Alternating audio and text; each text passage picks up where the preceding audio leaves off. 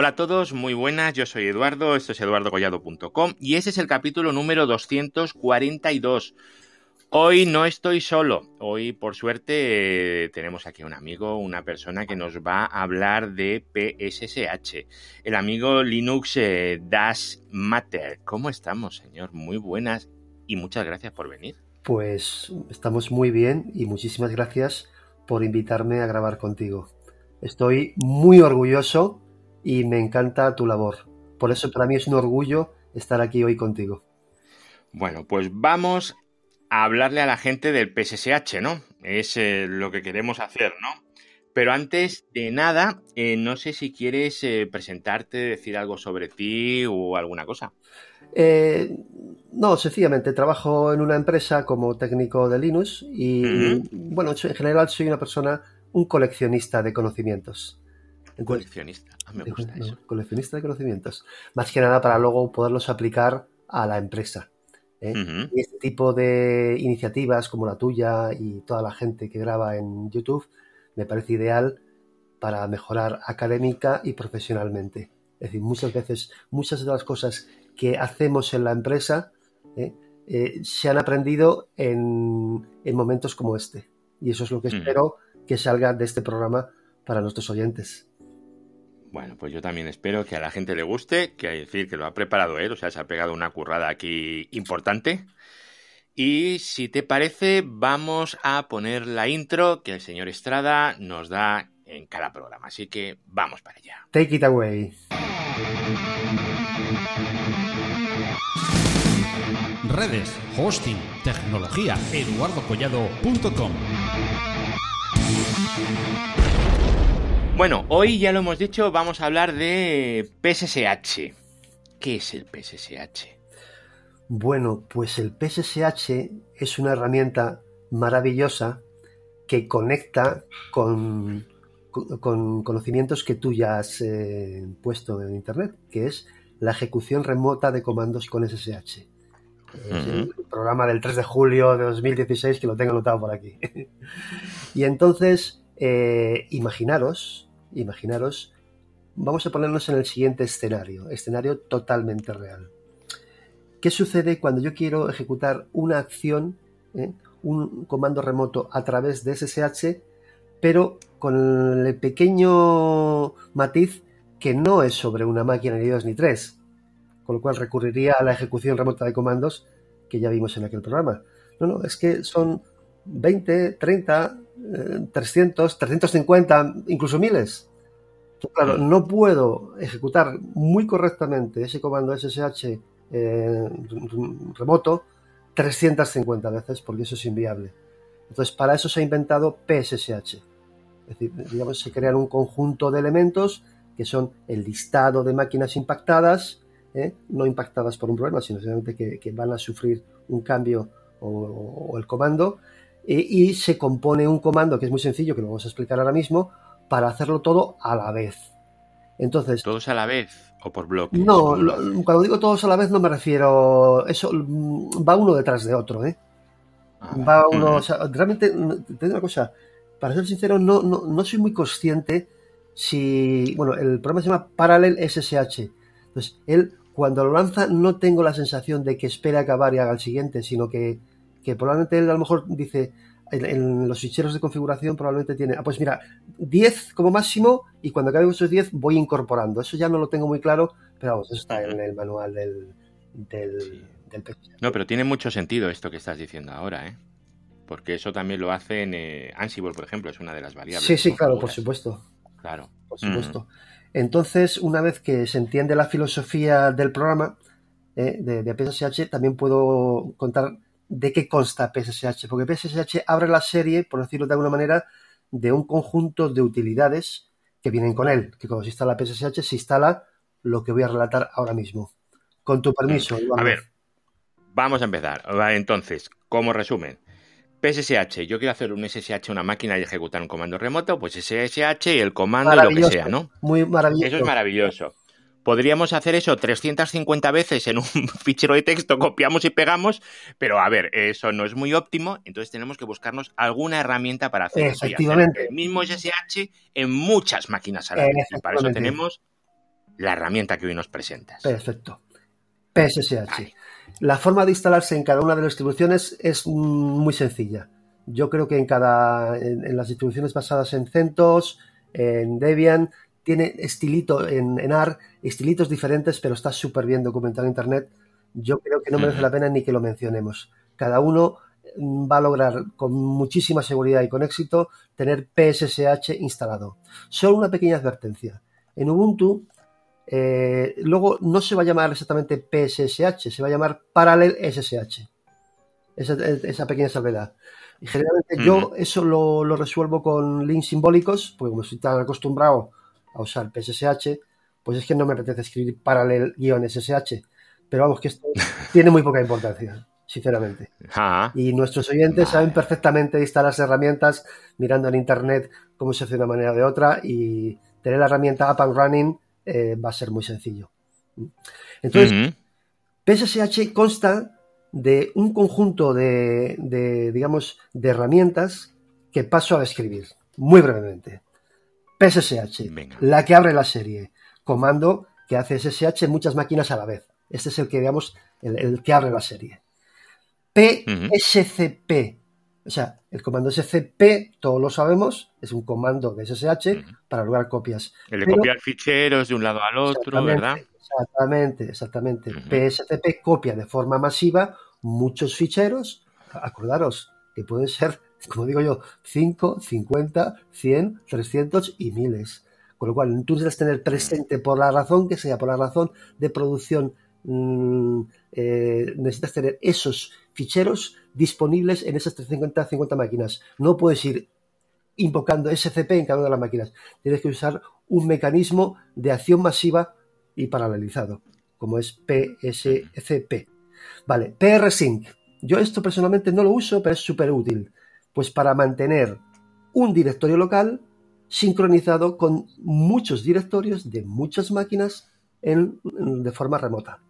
En, las máquinas en remotas, me refiero. Luego tenemos el. Y hace como el rsync, que mantener permisos y Primo hermano, primo hermano. Vale. No, no le he estrujado tanto, te confieso, pero te aseguro que es primo hermano del rsync si tú necesitas un directorio quieres, por ejemplo, respetar eh, ownership, eh, es decir, pertenencia, eh, mm, permisos, etcétera, te lo respeta. O sea, todo, todo lo bueno que, tiene rsync lo puedes heredar para prsync. Luego tenemos el parallel nuke y es cuando queremos matar un proceso que sabemos su nombre, lo, sabemos su nombre en muchas máquinas a la vez. Te voy a poner un ejemplo. Un ejemplo. Por alguna circunstancia, imagina, yo con el PSSH lanzo un script, ¿eh? un script que empieza a rodar ¿eh? y realmente se convierte en un proceso. Y de repente, por alguna circunstancia, nos llaman, oye, para eso, para eso que nos hemos equivocado. Entonces, eh, hago un PNUC al, al nombre de ese proceso y lo fulmina, ¿vale? Lo fulmina en las 200, 300, 500 máquinas que sea necesaria. Y luego tenemos una cosa, que es el P Parallel Slurp, que suena una palabra un poco rara. Realmente ni siquiera sé lo que significa Slurp en inglés. Eh, Yo tampoco, pero lo voy a buscar porque me parece una cosa. A ver, Slurp, significa sorber. Sorber. Pues sí, pues efectivamente. A nosotros, en nuestro día a día, muchas veces tienen, por ejemplo, hay gente eh, digamos, departamentos que tienen 20, 30, 40 máquinas haciendo lo mismo. Y, todas tienen como un fichero de configuración ¿eh? y entonces notan que las máquinas empiezan a comportar de manera diferente y nos piden, o sea, llega un ticket pidiéndonos los 30 ficheros de configuración de esas 30 máquinas para que luego ellos los analicen. Yo personalmente os digo que como departamento de Linux, yo no sé ni lo que hace eso. A mí me lo han pedido y yo se lo doy. PC Slurp, Parallel Slurp, PS Slurp en este caso, ¿vale? O sea, yo pienso que ya el, oyente ya, ya intuye la potencia de este comando.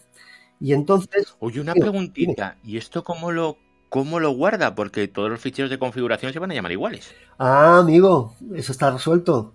Crea un directorio, ¿eh? un directorio que se llama igual que cada máquina. Ah, mira, muy interesante. Eh, Efectivamente, muy buena pregunta. Ujú. Crea un directorio, pues claro, si te los empiezas a traer y todos se llaman igual, ahí empiezan ahí, no, no, no, crea un directorio por cada, por cada máquina y ahí te mete, y ahí te mete el, el- el fichero que le has pedido. Generalmente nosotros lo que hacemos es, cogemos todos esos directorios, creamos un paquete, un paquete, un, un Un tar. tarjeta, y lo adjuntamos a la propia tarea que nos ha abierto el cliente. Es decir, ni se lo envió por correo electrónico. Con la herramienta ServiceNow o Remedy, plaf, se lo encasqueto ahí y él cuando vea que la tarea está ya acabada, lo ve, da un clic, se la descarga y él, digamos, ese departamento que hace pues, ana- analizar qué es lo que está pasando. ¿Eh? Y, y así es como se funciona. Entonces, ¿tienes alguna pregunta, Eduardo?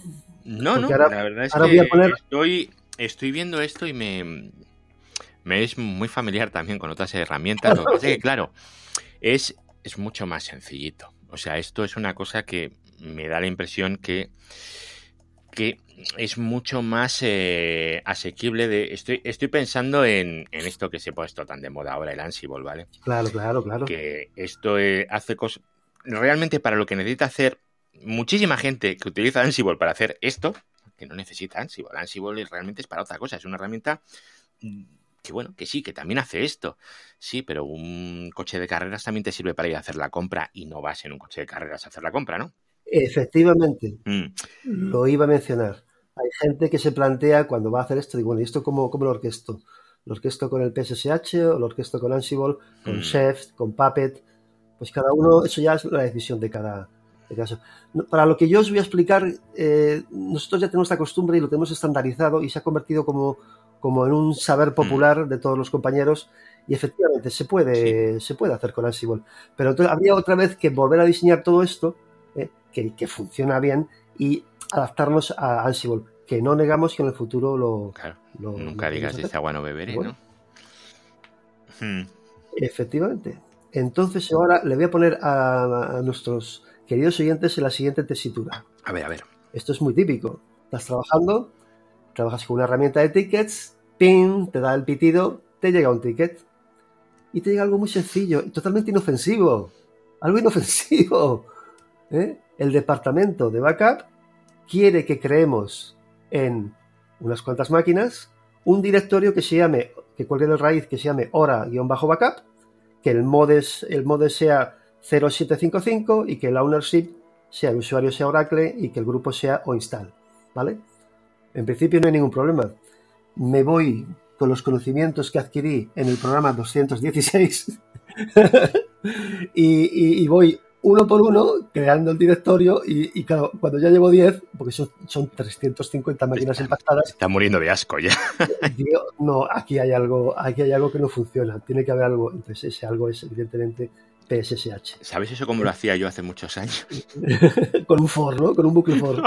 Más triste todavía. Con un Excel, copiaba la línea en el Excel, entonces eh, yo ponía el SSH y la dirección IP, espacio tal, y el Excel, ¿no? Todo en un Excel.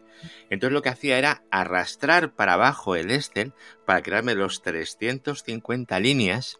Luego le daba a concatenar la primera columna, la segunda y la tercera, poniendo columnas con espacio. Esto hace muchos años, ¿eh? Y luego directamente solo copiaba y lo lanzaba. Pero claro, es que como te fallara uno del medio no te enterabas. Claro. Eso está, digamos, entre, entre Homo neandertal y Afarensis. Sí, más o menos e- ahí. e- esa época era, ¿eh? era de cuando, bueno, en un mundo ideal en el que yo pesaba 70 kilos y tal, pues Sí, sí, entonces era, sí, sí. Pero funcionó, Eduardo, que es lo más importante. Yo claro creo que sí, o se Sí, quejaba claro que poca gente, no sé. Estupendo. Hmm. Son, como se dice, recursos del momento. Sí, pero no, pero no hay que hacer eso, eso no hay que hacerlo. Hay herramientas que lo hacen, claro. en día no. Mm. Bueno, pues Bueno, y entonces los 350 te dicen que esto lo hagas en 350 servidores y entonces pides una gilet para cortarte las venas. Sí, efectivamente, y dice, oye, esto no, esto no, esto no, va, va a ser que no. Pero antes de dar la solución, antes de dar la solución, que va a ser muy sencilla, Claro. tenemos que hablar, Eduardo, del usuario para acciones masivas que tiene que estar desplegado en un parque de máquinas, pues ya tan decente como pueda ser que tengas 350 máquinas. En mi caso, no son 350.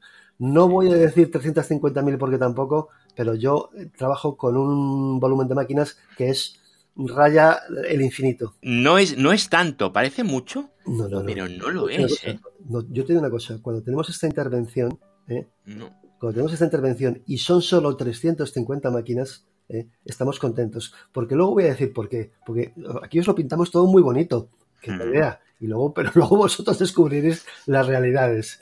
Y bueno, voy a adelantarme. Las realidades son que de esas 350 máquinas, a lo mejor 20 y pico ya no existen. Es que esa es otra, que te han pasado un listado de máquinas que no, que no- que no existen. O máquinas que tienen un problema que no es tu problema, que tú lo que vas a hacer no es tu problema, con, con lo cual tienes que ir a atenderlas. O sea que O que ha cambiado a- la máquina y tu llave de SSH ya no sirve. Exactamente. Pueden pasar muchas cosas. Yo, yo tengo una cosa, generalmente yo, sobre 350 máquinas, tengo un porcentaje de acierto, eh, acierto en 300, mm, vamos a poner 330 máquinas. Bueno, ya está. Tengo bien. que irme luego máquina por máquina a ver qué ha pasado. Algunas veces, gracias a Dios, no ha pasado nada. Sencillamente fuerzas el, el montaje y tal. Y otras tienen un problema pues que hay que resolver. Entonces, eh, Mm. Vale. Pues entonces vamos a hablar, como estaba diciendo antes, del usuario para acciones masivas. ¿eh? Y no es root, ¿no? No es root. No, es root. Pues la gente usa root, ¿eh? Ya, pues no, no es root. SSH root arroba. ¡Ay, qué bronca nos echarían en, mi empresa si hacemos eso! Nos cae una, nos llama la de seguridad. Oye, que tengo, que tengo 350 accesos por root a una máquina. ¿Pero estáis locos? ¿Pero qué es esto? Esto no puede ser nada. No. Lo que se hace es, eh, vamos a ver, las máquinas cuando se despliegan, eh, cuando se hace el provisioning de la máquina, ya se les mete un usuario que, por ejemplo, vamos a llamarle Linux ADM, ¿no? Con una clave pública que es conocida y, que nos va a permitir, como en otro de los programas que tú, que tú tuviste, hacer un SSH sin meter la clave. Yo, yo, yo, me, yo me voy a la máquina de salto, me convierto en este usuario masivo, hago SSH, el nombre de la máquina, y me conecta directamente sin necesidad de meter la contraseña. ¿Por qué? Porque A ver, pero lo de, lo de la máquina de salto sí que es interesante comentarlo a la gente porque yo creo que la gente no, sí, no tiene Pues- la conciencia de lo que es la máquina de salto. Vale, pues Mm. los- lo, lo explico. La máquina de salto es la máquina donde yo voy a realizar esta tarea, ¿vale? Es decir, yo aquí voy a tener mi fichero hosts.txt con esas 350 máquinas. Pero es una máquina que tiene un usuario que se llama el, por ejemplo, el, el- es una máquina desde la que yo me puedo conectar a las máquinas a las que me voy a dirigir, ¿vale? Eso para empezar. Porque a lo mejor una máquina de salto no es digna de conectarse a otro conjunto de máquinas, con lo cual hay que saber desde qué máquina de salto estamos. Segundo, esa máquina de salto tiene eh, instalado el usuario Linux ADM y su clave pública propagada a la inmensa mayoría de, de la- de las máquinas eh, desde las cuales se, se tratan incidencias. Hablamos de las claves de SSH, no de la password. No, no, las claves SSH, por supuesto. Claro, la password esa no la Ah, sabe bueno. ni Dios. Exactamente. Es más, como muy bien dijiste tú, la mejor password es la que no la escribes nunca. Claro. La, la- la Es- password podrá cambiar, ¿eh? porque eso cambia Mm. en función de- del mes, de tal. Pero yo cuando tecleo SSH, o sea, estoy en la máquina de salto, estoy con el usuario Linux ADM, tecleo SSH eh, arroba tal máquina y esa máquina me contesta automáticamente. ¿Por qué? Porque tiene la clave pública del, del Linux ADM allí y porque no hace falta que le pase la contraseña. Claro. Vale. Porque lo utiliza comparando la, Eso lo explicas las tú muy llaves bien de SSH. en otros de tus Mm. programas, ¿vale? Sí, no, pero esto me, me gusta insistir porque a veces veo mucha gente haciendo SSHs a las máquinas. Ahora hay mucha gente, como si yo ahora con la pandemia y tal viera más gente que, que no sea por internet o aquí en mi casa, ¿no? Pero, pero hay, hay gente que hace SSHs y entonces escriben la password y dices, pero ¿qué estás haciendo? O sea, no, eso no, nunca. Sí. O sea, yo no lo hago ni... Es, es que no, no. Luego, además, es un problema de seguridad en las passwords. Si en vuestro caso usáis una máquina de salto, tú desde tu PC me imagino que tendrás tu llave, la de tu usuario, en la máquina de salto. Si una persona se va de la empresa, simplemente se borra esa llave de la máquina de salto y esa persona desaparece. O esa llave me imagino que se propagará vía radius y tal y se acabó. Y entonces, pues ese- esa persona ha desaparecido y esa persona ya no puede hacer el mal. El mal. claro, El el mal. mal, es, está ahí, El claro. mal. Un día tenemos que dedicar un, programa, eh, Eduardo, al mal. ¿eh? Al mal. Pero no, pero no, no con un enfoque religioso, sino a otros males. Bueno, seamos positivos, que es sábado por la mañana, hace un clima estupendo. ¿eh? Sí, es cierto. Entonces, Mm. Bueno, entonces ya tenemos ese usuario. Cuando la máquina se hace el provisioning de la máquina, ese usuario ya está ahí eh, con su clave pública, de tal manera que cuando yo me dirija desde la máquina de salto a, a- a esas máquinas, no me va a hacer falta meter la contraseña. Bien, y hay otro detalle muy importante, y es que ese usuario en cada una de las máquinas es, es que sudoer Sudo. es sudoer o sudo. Pero no solo eso, no, no me quedo a gusto con que sea sudoer, sino que además es sudoer y puede escalar a su vez sin contraseña. ¿Cómo se logra? Sudo menos sí. Claro, eh, es decir, puede escalar sin contraseña porque cuando yo meta comandos en 350 máquinas no puedo estar metiendo la contraseña del sudo en cada máquina. O sea, es... Yo tengo dos cosas. Yo puedo ser sudo en una- máquina y pongo, por ejemplo, sudo mkdir barra pepe, por ejemplo, ¿vale? Estoy- ojo, estoy, un usuario está intentando crear un directorio de lectores ahí. Le voy a decir que de acceso denegado, ¿vale? No, perdón, le va, perdón. Si lo hago como, como si lo hago como usuario, no, no, no me deja. Si lo hago como sudo, sí me deja, pero me pide la contraseña. Necesito que no me pida la contraseña.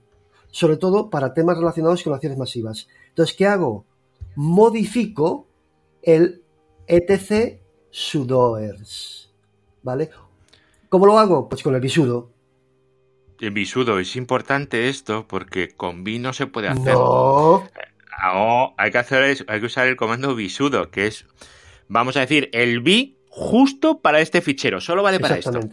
Exactamente. Exactamente. Mm. Entonces, en el bisudo, voy a leer el comando, ¿eh? en, el, en el bisudo tenemos que meter en la línea adecuada, que es por ejemplo debajo del root y, de- y probablemente debajo de más usuarios que llevéis por ahí, tenéis que, tenéis que meter lo siguiente. Línea. Linux ADM, ¿vale? El usuario para acciones masivas. Con mayúsculas, all, igual a, entre paréntesis, all, all de todos en inglés. No password, dos puntos, espacio en blanco, all, ¿vale? Cuando ya tengamos esto, cuando ya tengamos esto, si yo hago un sudo mkdir, por ejemplo, mkdir eh, barra, como he dicho antes, pepe, es decir, estoy creando un directorio que cuelga de raíz, ya no me va a pedir la contraseña. Te va a decir, Vale. En el sudoers pone no Eh, password. eh, efectivamente, en el sudo pone, pone no, no password. Y entonces eh, ya lo tengo todo preparado. O sea, tengo el PSSH instalado, ¿eh? Eh, con, con el set de herramientas que vienen con él. Tengo, no lo hemos mencionado, pero vamos, hay que buscar de alguna manera, hay que hacerse con el fichero TXT de las 350 máquinas impactadas, ¿vale? Eh, nos vamos a la máquina de salto ¿eh? y tecleamos, por ejemplo, un who, a- who am I. ¿Mm? ¿Qué, qué te tiene que decir? Pues que eres Linux ADM. Es Linux ADM. Claro. Pues- si no te dice eso, Claro. tienes un problema. Luego ya, por curiosidad, dar un cat, al subirlo al directorio, un cat de host.txt y ver ahí las 350 máquinas. ¿Vale? El fichero de host, em, que es un fichero con todas las máquinas una debajo de la otra, y puede ser un FQDN, o sea, un nombre de dominio o algo que se acaba de resolver, o una IP, Sí. entiendo, ¿no? Pero tiene que funcionar, ¿me entiendes? Me da igual que sea un Claro. nombre corto, un FQDM o una IP, pero cuando SSH Ujú. intenta, o sea, tú piensas lo siguiente, el nombre será válido si cuando tú haces ese SSH con ese nombre, el corto, el largo y la IP, funciona. El SSH, si no, no es válido. Entonces, hay, que, hay, que, hay que depurarlo. Sí, esto. O lo metes en el fichero de host, en el etc host, em, y pones pues eh, lo que viene en tus notas. Host 1, Sí, host 2, sí. host 3, espacio, o sea, primero la dirección IP y luego host Sí. 1, host 2, host 3, o lo que sea. O le metes algo que te resuelva el DNS, o que. o la IP directamente. Mira, generalmente, eh, generalmente esas máquinas, te lo digo, esas máquinas, cuando yo intento resolver, ya sea vía host, RLS lookup, DIC, Mm, esas máquinas generalmente funcionan todas. Prefiero, están, son máquinas que están, están en producción o en producción, o sea, y esas máquinas, digamos, tienen, tienen, son máquinas, digamos, que no están ahí abandonadas, sino que les funciona la resolución.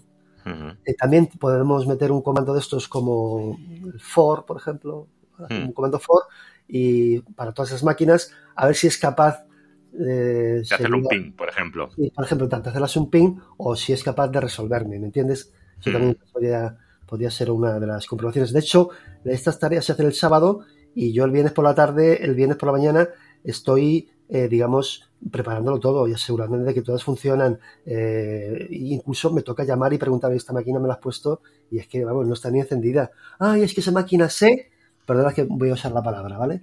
Se, yo no tengo culpa de que se usen estas palabras. Se decomisionó.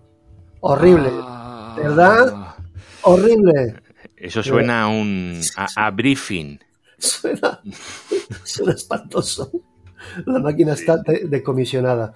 Pues sí, porque eh, digamos, efectivamente esa máquina ya no debería estar ahí, la eliminas o, lo que seas. O algunas veces, algunas veces la máquina no llegas a ella, llamas a la persona tal, y espera que la enciendo. ¿eh? Espera que la enciendo, ¿me entiendes?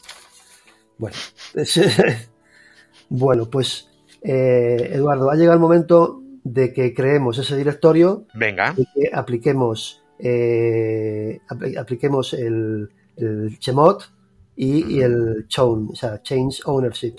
Sí. Entonces, bueno, yo te he puesto, yo te puse aquí en esas notas que nos hemos pasado, te he puesto el menos X menos Q, se puede eliminar, ¿vale?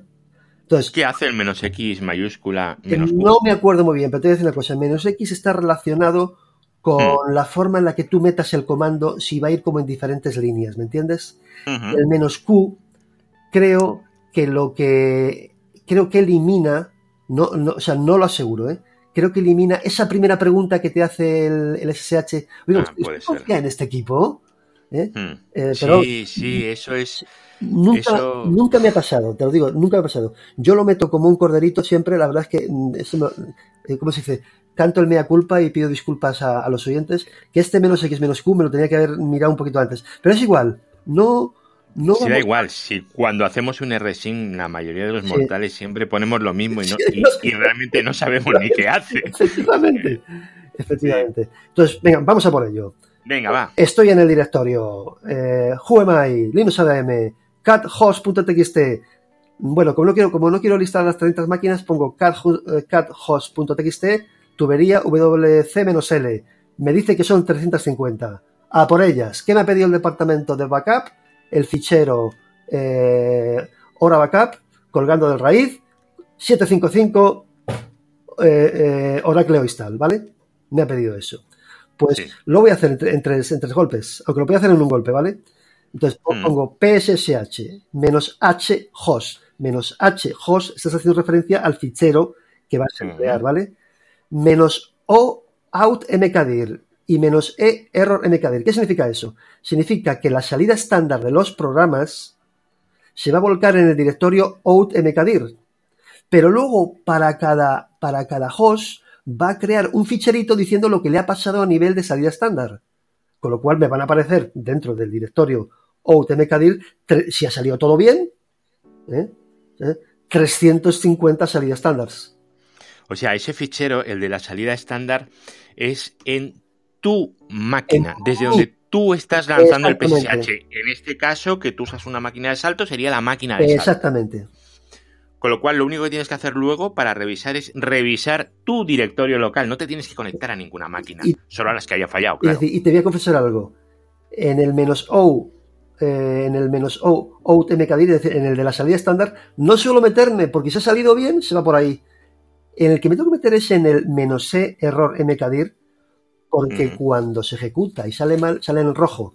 Entonces yo ya veo, mira, pues hay 12 máquinas que me ponen rojo, me voy al directorio error mkdir y luego hago un cat de las máquinas que me han dado un problema. Entonces me dicen cuál es el problema. Pues se ha quedado sin espacio, lo que sea. Entonces eso es lo que luego tienes que intentar corregir a mano.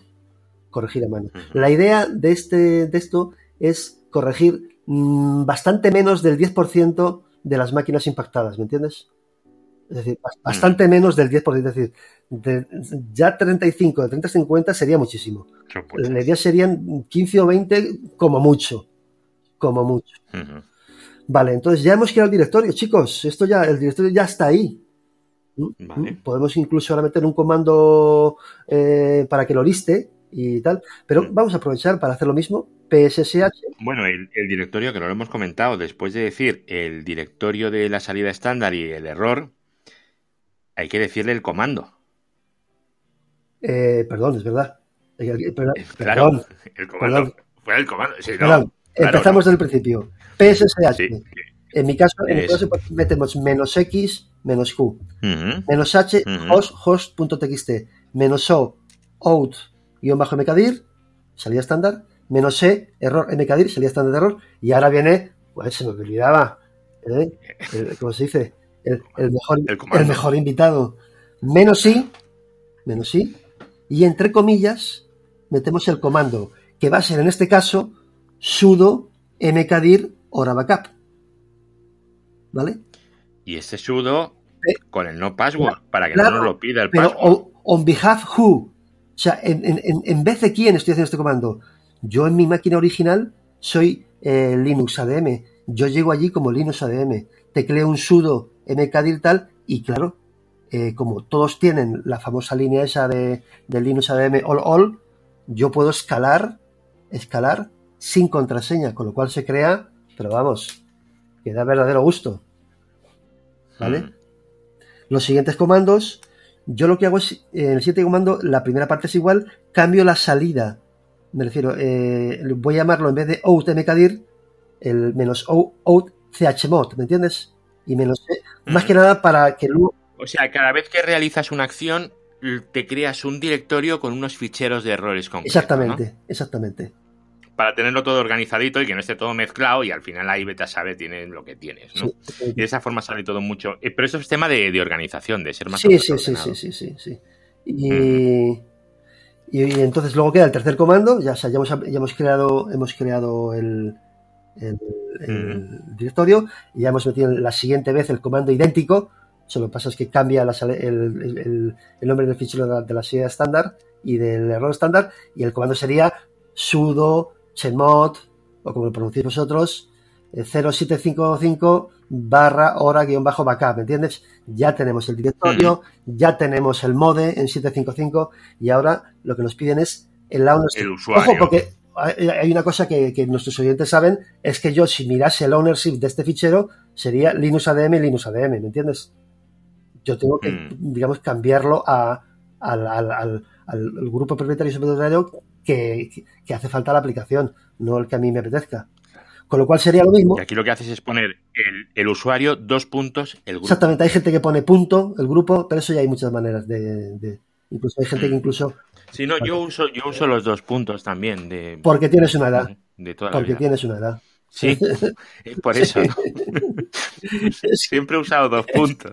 Es que al principio era con dos puntos, pero luego se empezó a tolerar el ah. punto. Entonces.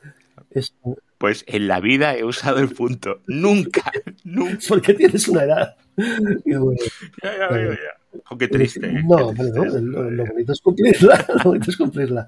Bueno, pues entonces ya tenemos el, último comando sería, pues eso, pssh menos x menos q menos h host .txt y ahora cambio, ahora cambio menos o out, eh, lo he llamado tchown, menos e error, menos guion bajo chown, menos i, y ya el comando sudo chown oracle dos puntos o install barra hora backup, es decir, el, comando que yo hubiera introducido allá, si yo hubiera estado allá, ¿me entiendes?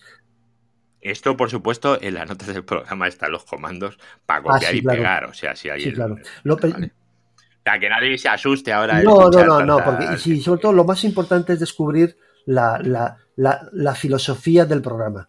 ¿eh? Lo que es mm. capaz de hacerlo por, nosotros, porque luego empiezan a tirar del hilo a internet y saldrán cosas maravillosas. Entonces mm. luego ya, por ejemplo, aquí podemos decir, bueno, bueno, vamos a comprobar. yo, ya, he acabado. O sea, yo ya he acabado. Entonces pongo pssh menos x menos q menos h host.txt y meto menos i, un sudo ls menos l guion bajo hora backup, ¿me entendéis? Es decir, compruebo que todas las líneas, que todas las líneas, que bueno, van a salir como un chorizo ahí, pero que todas van a tener ese directorio creado con ese 755 y con, y con esa ownership de Oracle o install. ¿Vale? Y entonces, a partir de aquí, eh, las extrapolaciones que pueden hacer los oyentes son tremendas. Es decir, ah, se puede hacer esto, ah, pues es que eso es una maravilla. Se acabó el ir uno por uno, o, o incluso se pueden preparar scripts que a cierta hora modifiquen cosas de forma masiva. Esto es una auténtica mina de ideas que pueden funcionar en, en producción.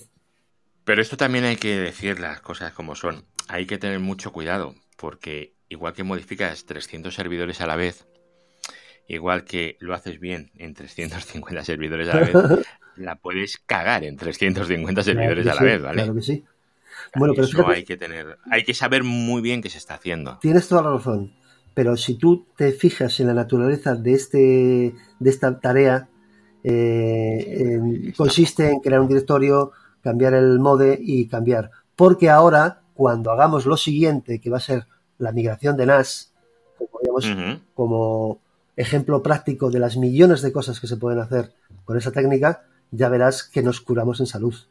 Nos salud. Pues venga, vamos. Eh, vamos a ver, nuestros oyentes saben cómo se hace una captura NFS a través del fichero etcfstab, ¿vale? Hasta ahí llegamos todos. Empieza por, por ejemplo, yo he puesto server 01, dos puntos, eh, digamos el SARE, el punto de montaje, la palabra NFS, las, eh, digamos, los, las opciones 00, ¿vale? Fijémonos, por, por, favor, en el principio.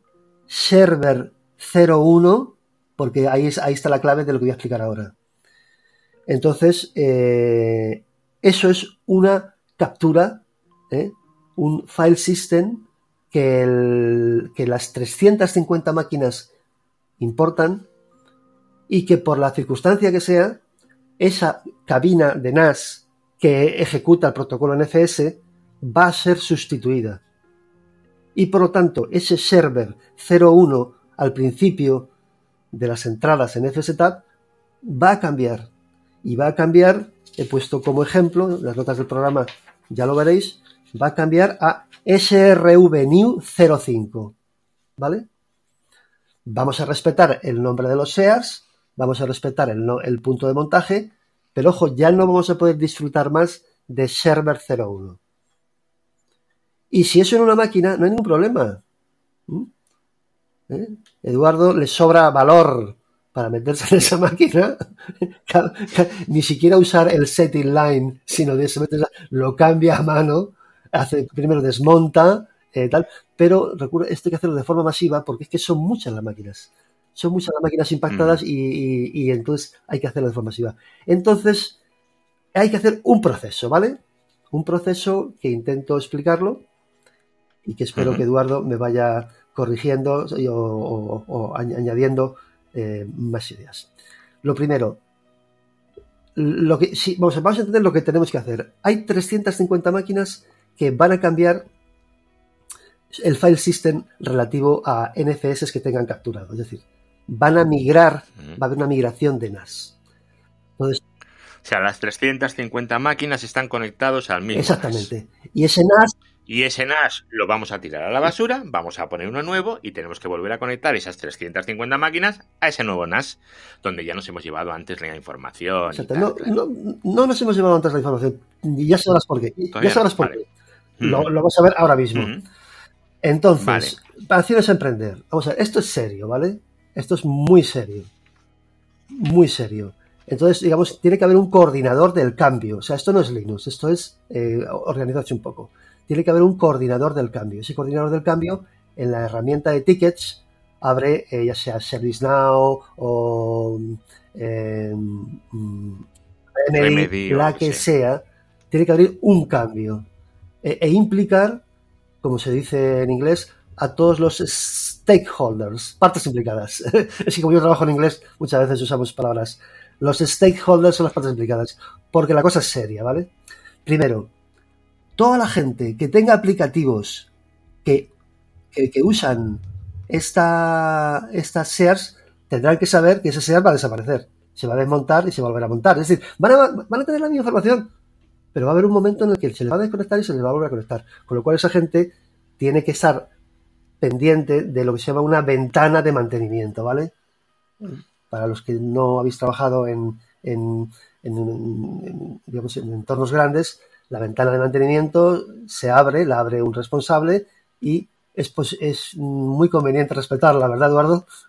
Muy conveniente. Y es ahora, para la gente que está... ¿Eso qué significa? Eso significa, de tal hora a tal hora, si algo no te funciona, tómate un café y relájate y no se te ocurra abrir un ticket. Exactamente.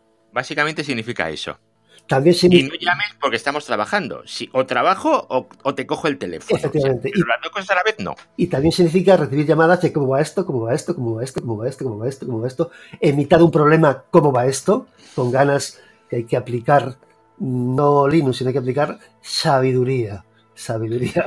Mano, izquierda ahí, pero vamos. Bueno, pues entonces el downtime ya está, la gente de los aplicativos sabe que tiene que parar su aplicación, ¿eh?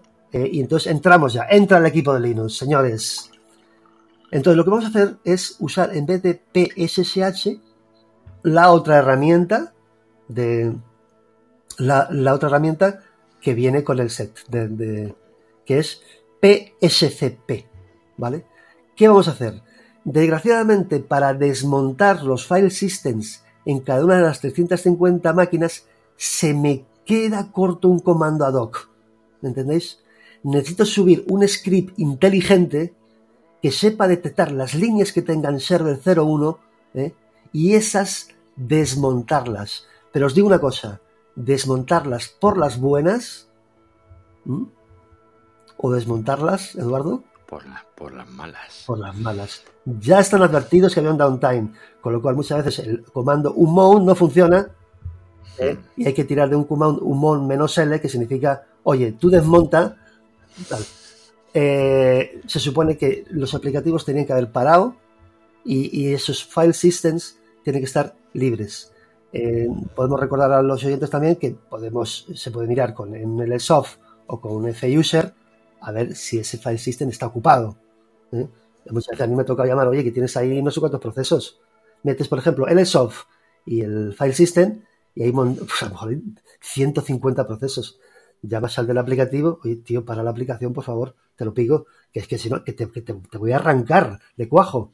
¿eh? Cuando arranque el script, te arranco de cuajo y a lo mejor eso luego tiene un impacto en su aplicación. Lo ha cerrado. Luego, luego verás cómo se le queda la base de datos. Exactamente, exactamente. Bueno, pues entonces copiamos este, este con PSCP, ¿vale? PSCP menos H, la misma, el, el mismo fichero con los 350 hosts, ¿eh? Y, lo mismo, menos O out copy, menos E error copy, donde se van a, poner las, la salida estándar y la salida estándar de error de cada uno de los de cada una de las máquinas que nos fallen. Y, subo un vulgar script que se llama umount, bueno, quizá no tan vulgar, ¿eh?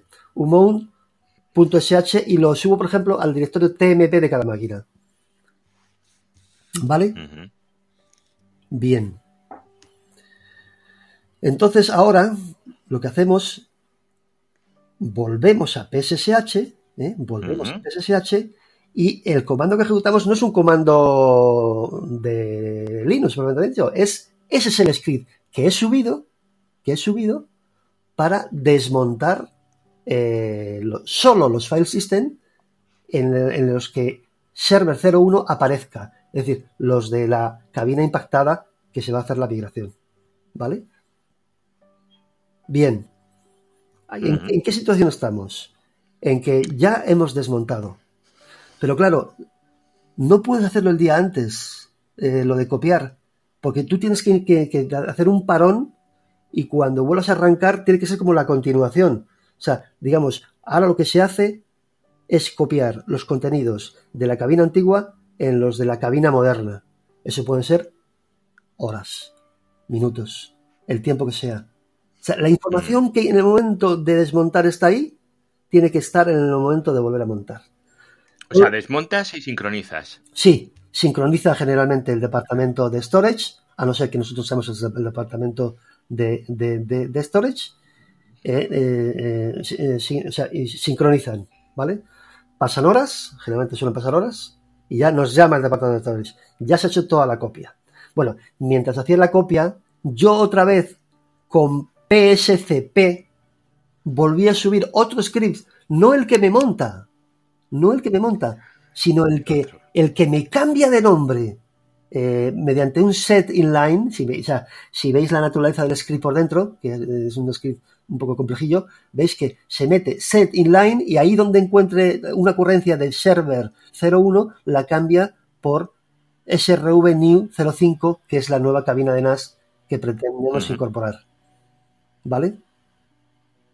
Entonces, cuando ya Stores me dice que ya han copiado todo, yo digo, pues venga, adelante. El fichero, el, digamos, el, fichero que, que, sería, lo he llamado new name remote, es decir, el, primero lo subo, pscp, me parece que, ya, que ya lo he dicho, pscp host.txt, menos out copy, menos error copy, eh, new name-remote.sh. Lo, lo llamo new name porque tiene que renombrar, ¿vale?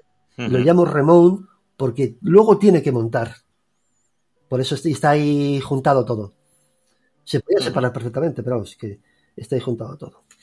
¿Vale? Pues ya tenemos, ya se ha realizado la copia, ¿eh? ya hemos subido el, fichero con PSCP de forma masiva a esas 350 máquinas, eh, el, fichero de newnameremote.sh que se va a preocupar de renombrar eh, cada línea y de volver a montar. Y entonces ahora ya, otra vez con PSSH, ejecutamos de forma masiva ese fichero que lo hemos copiado en TMP y que se llama newname-remote.sh, el cual es pssh menos x menos q menos h host.txt, otra vez menos output new remo menos e error new remo, o sea, new de new y remo de remontar, menos i, menos i, y luego el comando sudo, espacio, tmp, que fue donde lo copié, new name-remote.sh. Entonces, es todo el rato, todo el rato es lo mismo lo que estás diciendo. Es el PSSH de esta lista de host. Eh, la salida estándar me la guardas en tal sitio, los errores me los guardas en tal sitio y ejecutas este comando. Efectivamente. Como, como, como en el caso de desmontar y en el caso de renombrar y volver a montar, se nos queda un poco corto el fichero ad hoc eh, que podemos enviar con una sola línea, creamos un script inteligente que busca las coincidencias, las desmonta, luego las renombra y luego las vuelve a montar. Concretamente subimos dos scripts. El, el umount y el new name-remote. Bueno, pues ahora ya, eh, eh, una vez ejecutado eso, eh, os digo que, el, 10 pues, o 12 máquinas dan algún problemilla. 10 o 12 máquinas ya vas una por una con el SSH ya normal las visitas, la mayoría de ellas son falsas alarmas. Por alguna razón que, es desconocida, no lo ha montado en el script, vas tú, lo haces a mano y lo monta. Dices, ah, fuera. me da igual, ni me pongo a ver. Eh, otra máquina, por ejemplo, pues a lo mejor lo que tiene algún problema que a lo mejor la línea, la línea que captura el NCS, a lo mejor pues está mal, mal diseñada, no está puesto el punto de montaje o no pone la palabra NCS, cualquier cosa de esas, ¿me entiendes? Se pueden ser pequeñas cosas. Y, o a lo mejor alguna máquina que está enrarecida, ¿eh? y ya que estamos en downtime, pues aprovecho para reiniciarla aunque el reinicio es, mm, hay que hacerlo con mucho cuidado y con mucho permiso. Pero a lo mejor la reinicio y le siente al reinicio, pero vamos, estupendamente. Hmm. Y, ya está.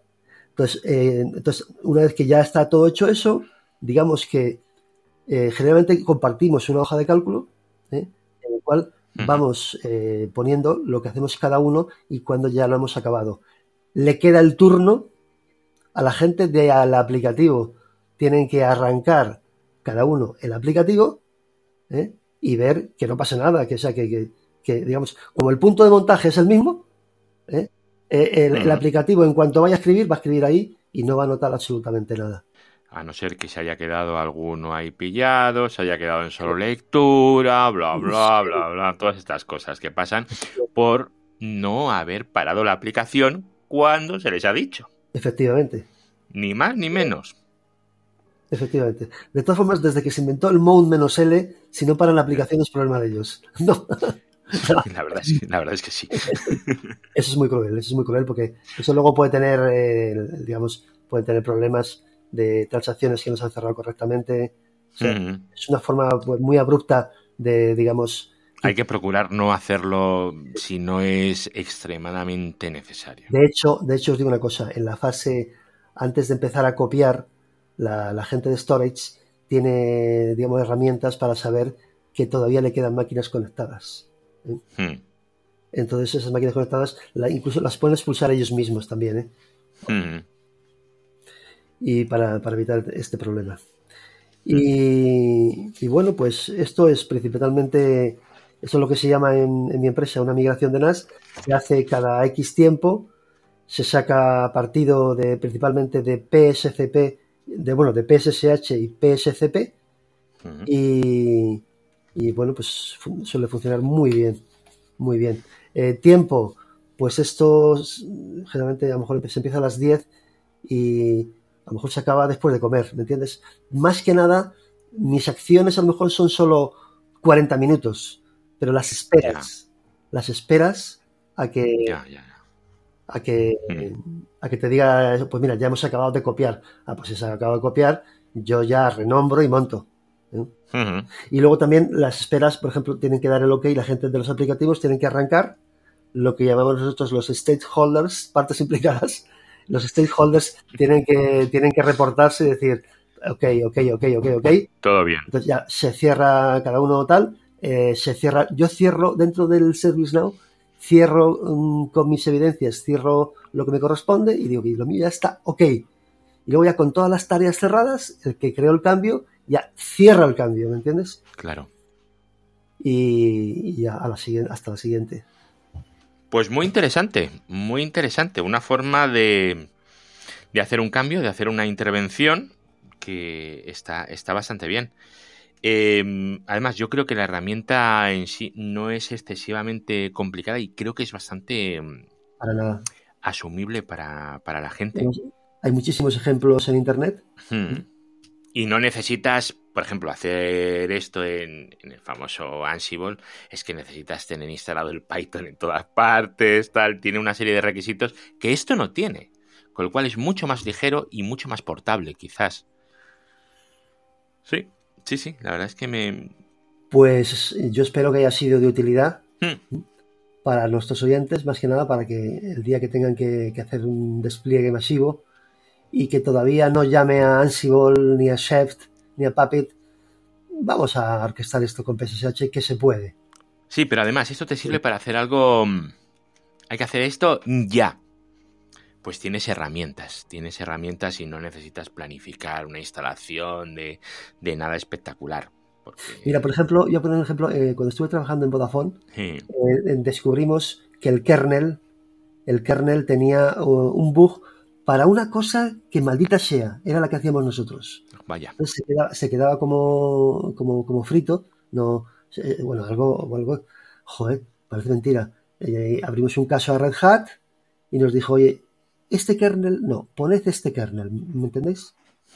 ¿Cuántas máquinas había? Pues en, Vodafone yo creo que eran 280 máquinas así. entre staging y, producción. Sí. Pues nada, fue, francamente sencillo, ¿me entiendes? Con esto eh, lo haces en un momentito. Comando para actualizar todas las máquinas, eh, digamos, están, están registradas en su satélite. El, el, kernel estaba disponible, estaba disponible eh, y en vez de esperar al siguiente parcheo, eh, lo que hacíamos es el comando para actualizar el kernel, exclusivamente el kernel. Y, bueno, claro, hubo, también que orquestar un, un arranque. Un reinicio organizado y ordenado. Un reinicio masivo. Claro, claro. Pero que se, resolvió, se resolvió con PSSH sin ningún problema. Pues señor Linux Dash Matter, muchísimas, muchísimas, muchísimas gracias. Yo creo que la gente va a agradecer mucho esto que, has estado contando hoy, porque es, es que es, es, cómodo, es eh, asumible, se puede hacer y no sé, me, parece, me parece muy, muy buena forma de hacerlo a mí. Hmm. Pues por mi parte, muy agradecido a que me hayas pues invitado a tu programa y si me vuelves a invitar, yo siempre traeré cosas que sean tremendamente útiles en producción. Hmm. O sea, todo tiene cabida, cosas que son muy interesantes, hmm. cosas que son muy bonitas, pero digamos, eh, lo que yo quiero aportar, y si tú me dejas aportarlo como me has dejado hoy, es cosas que sean muy útiles en producción, que se ensayen en un prototipo virtualizado en, nuestras máquinas y luego cuando ya, ya en producción decir, venga, adelante, esto está mm. clarísimo eh, y los resultados como, como podrán ver nuestros oyentes cuando lo, usen, los resultados son espectaculares. Sí, y rápidos. Y rápidos.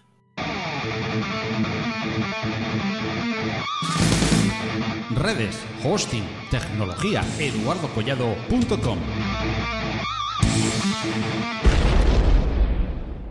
Pues muchísimas gracias. Si quieres eh, decir algo más sobre ti o tal, yo simplemente agregar, recordar a la gente que siempre lo hago, que, el grupo de Telegram está ahí, está muy animado, está tan animado que muchas, yo no puedo ni seguirlo muchas veces, yo no sé cómo lo hace la gente. Y, nada, y nos volvemos a oír en el siguiente capítulo. Si quieres despedirte, todo para ti. Un abrazo para todos. Muchísimas gracias por vuestra asistencia.